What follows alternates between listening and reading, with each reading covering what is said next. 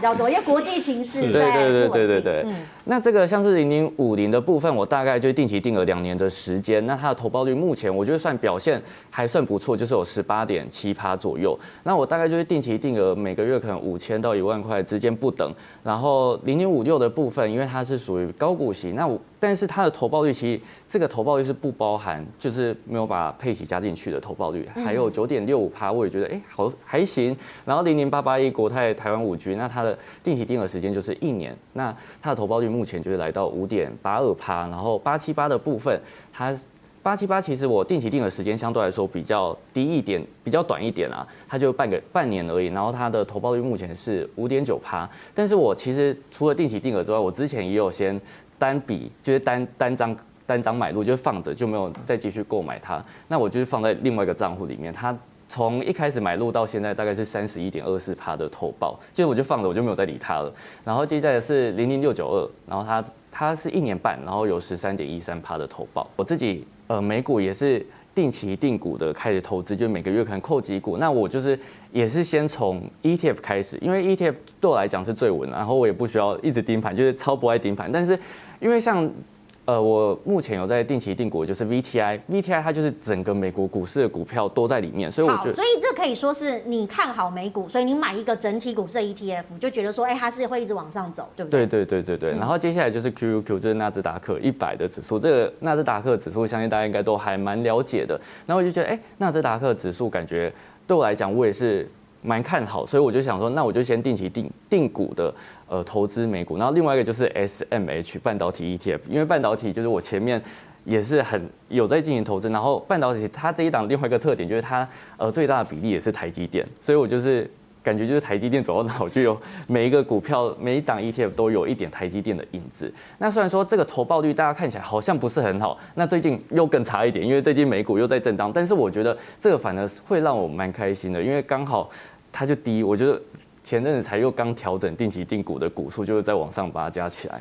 好，我们刚才讲到台股的，我们先讲个配息的概念，就是说第一个叫做高配息，第二个叫做稳定配息，或者第三就是配息成长。好，那我觉得因为台股这几年开始在讨论这个现金流的投资之后，会有这些观念，大家开始跟投资人做沟通、做厘清。但大家知道，美股市场，美股市场上市公司有五六千档，那。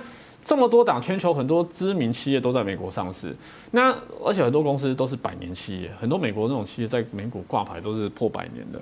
那破百年，我们就会可以看到很多很有趣的公司，它在这些我们贯彻这种现金流投资里面找得到很特殊的。比如说，我这边就分了三个，一个叫做股息值利率。所谓股息值利率，就是我刚才讲的，我很单纯哦，我像我这个就是，我是这用列举的太多五六千档，不可能全找，我就用封存股里面的美股。哦，那里面有六十九档标的嘛，那我就把它里面筛选出来。我觉得一个范围内比较大家都要理解。最简单的股息殖利率就是说，哎，我这些标的里面配息最高的，然后这样排序下来。好，那有些人喜欢配那种一次配个五个 percent、六个 percent、七个 percent，那你当然就选这种高的。好，这就是股息殖利率，它很单纯就是配多少息去除以它的股价这一种。另外一种呢，在美股我跟你讲，因为它成立够久，或是挂牌时间够久，就可以看得到这种很厉害的公司，叫做长期稳定配息的。譬如说，你可以看到它第一名、第二名、第三名，这几乎都是连续股息成长快六十年。什么叫股息成长？今年配两块，明年配二点一块，后年配二点二块，它的股息是成长的。对，都是阿公的年纪了，而且它 六十几年，还有一个现象是这。经历了多少景气循环？是经历了像 COVID-19 这样的市场，但是它每年还是成长。它代表什么意思？代表它有市场的一定的地位，强烈的需求性。对，然后再就是说，它在某些地方它不可被取代。嗯，它获利的能力，它能够持续在市场上有它的地位在，然后持续的开发它获利的部分，不会被取代。我们知道很多餐厅做很好吃，没多久对面再开一家，有可能就把它打败了。可是它有它独到的经营能力，这个其实在美股就有很多这种百年老店。然后呢，又可以持续成长的这种东西，其实也是很多纯股族很爱做的一些标的。那我刚才讲到这种成长嘛，连续六十几年。那另外一种策略是什么？就是直接看股息成长。嗯，所以你看我们最后面这边就挑是什么？这是过去五年的股息成长的年化成长率。那你想哦，过去五年每年的年化成长哦，快三成的，快两成的，哇，这个公司代表什么意思？代表它每年在赚钱赚很多嘛。因为它赚钱之后，它可以配更多息跟投资人分享，哦，所以我觉得这个部分，因为美股有这样的现象，也有更多这样的标的啊，所以对于存股来说，如果你在美股存，其实你会找到很多。假设你真的想要做这种现金流投资，你会有更多更好的参考的选择。可是近年来，很多投资人其实很有想法。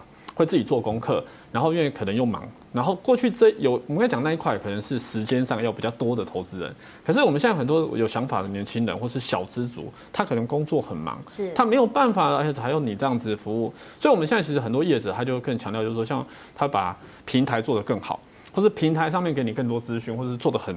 清楚，然后是路径简化，因为我是目的性购买嘛，我就是要去美股，你不要给我前面像那个打电话，信用卡打电话就这样，有一到十，你要先听完，关一样，听完到最后九或零。对，没错。那其实之前很多我们就是强调所谓的体验。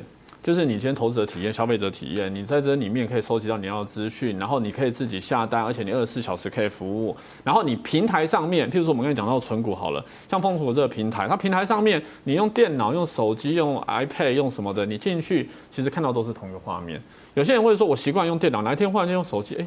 我是不是进错网站 或什么的，或者说一定要下载 APP，那又要更新等等。那我觉得这个部分我们就更重视消费者体验。那现在其实业者大概就有这样的趋势，所以像存股也是，我们强调的就是平台整洁，然后里面提供很多资讯，然后呢跨平台服务哦，然后交易便利，然后呢包含存股的的门槛哦也降低，因为现在小资主我们其实要服务这些。更多的投资人、小资族，不是只为原本的那一些可能需要一对一服务的高资产。好，我们这这部分其实就是普惠金融的一个角度。其实业者目前现在大家都是。开始往这个方向去啊，所以像封存股大概就会有这几个特色。那我们二十四小时，我们可以在里面看到我们账户的资讯，然后独立账户上面可以看到现在投资的状况，然后可以调整我们的配置。然后我我今天要多扣款，要甚至要改变我扣款的标的，但是我中间诶获利。其实我这样讲，我看都讲一个东西，我们做存股哦，就是刚才有提到，其实买跟卖很重要。嗯，是。那有些人其实是这样的，就是说我市场震荡，我可能多买一点。